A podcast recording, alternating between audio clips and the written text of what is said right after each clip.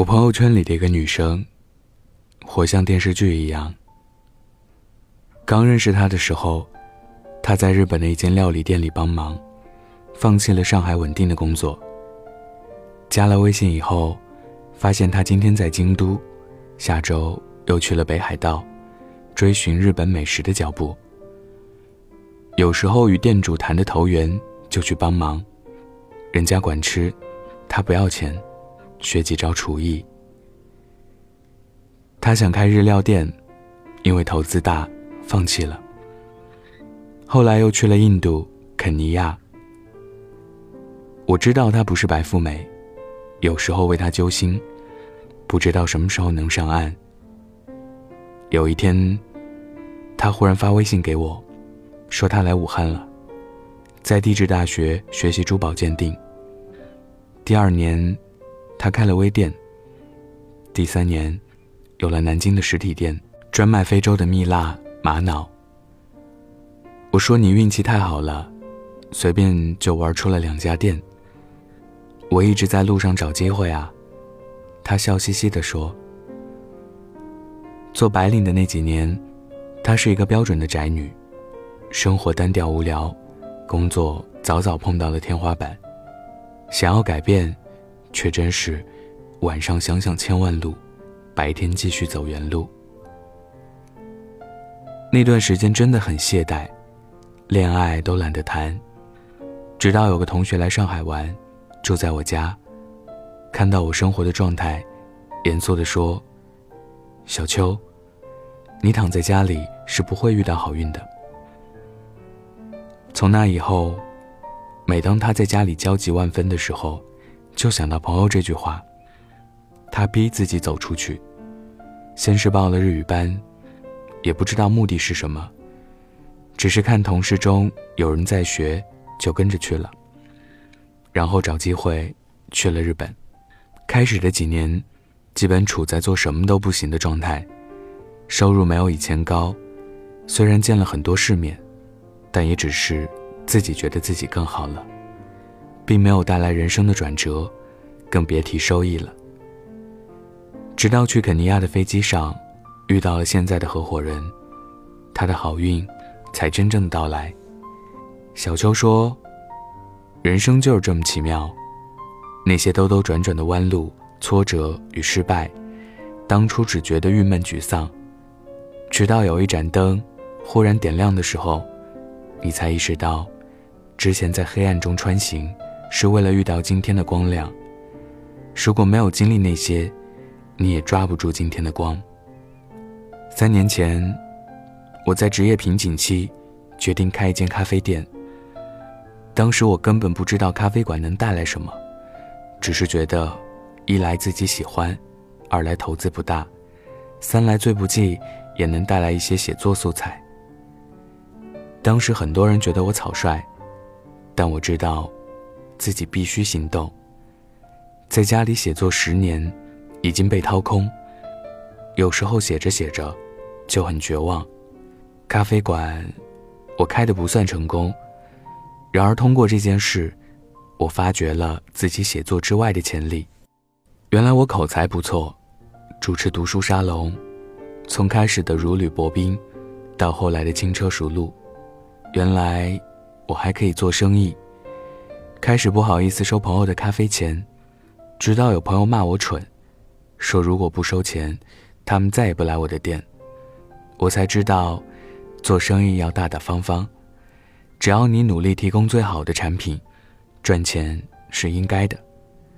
走出在家写作的窄门，我的眼界变得开阔，机会越来越多，好运越来越多。经常有人跟我谈规划。谈很多次，我说你先做吧，他们就不高兴，觉得我敷衍，根本没有谈出什么结果，就让人家做。其实我真的不知道能谈出什么样的结果。如果连最开始的那一个点，你都走不出去，我们的起点都很低，不可能有一个完美的计划，直至成功。我们像小树一样，一圈一圈的画自己的年轮。只有走出第一步，哪怕失败了，你才知道第二步该如何走。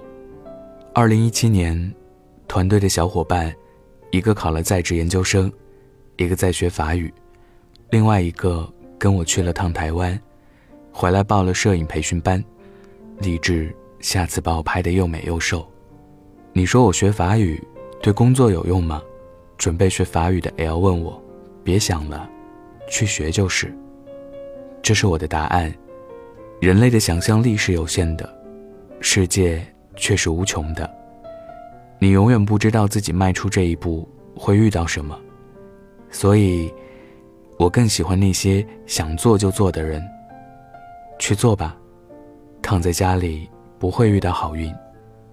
我们绝大多数的人生，根本上升不到拼决策的层面，而是在拼行动力。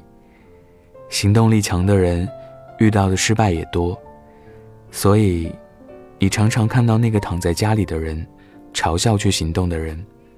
你瞧，失败了吧？三五年后，躺在家里的人依然躺在家里，而走出去的人，虽然没有抵达他最初想要到达的地方，却阴差阳错的遇到了别的机遇，开启了规划外的精彩人生。原来，人最可怕的。不是遇到失败，遇到失败，至少证明你曾经接近过成功。最可怕的，是什么都遇不到。一年与一天没有区别，十年与一年没有差异。今天分享的故事来自于爱小羊，躺在家里不会遇到好运。我是北泰，喜欢我的听众可以关注我的微博主播北泰。晚安。记得盖好被子哦。散步纽约街头，快要吻的时候，想要你唇上的温柔，怎么忽然变成电钻钻头？一楼、四楼、七楼，Stereo 大合奏，陈年以来一起睡不够。干嘛休假？楼上总有人装修。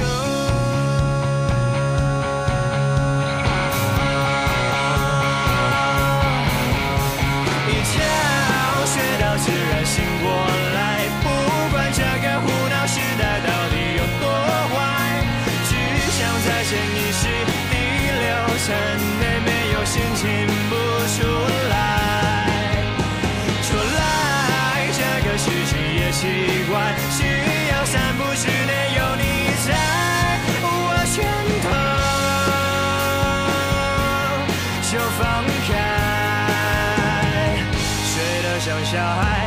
有人按错门铃，有人打错电话，有人制造喧哗的八卦。麻烦大家让我静一下。好吗？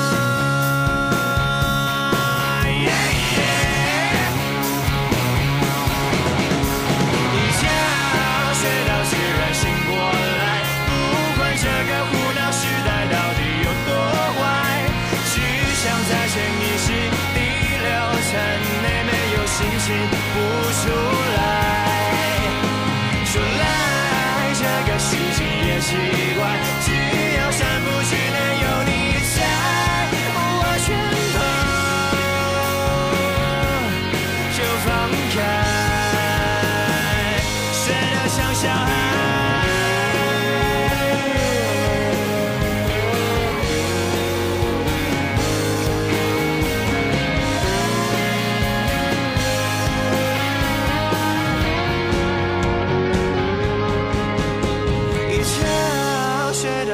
醒过来，不管这个胡闹时代到底有多坏，世界变得再快，是非成败一旦抱你入怀，置身事外，一切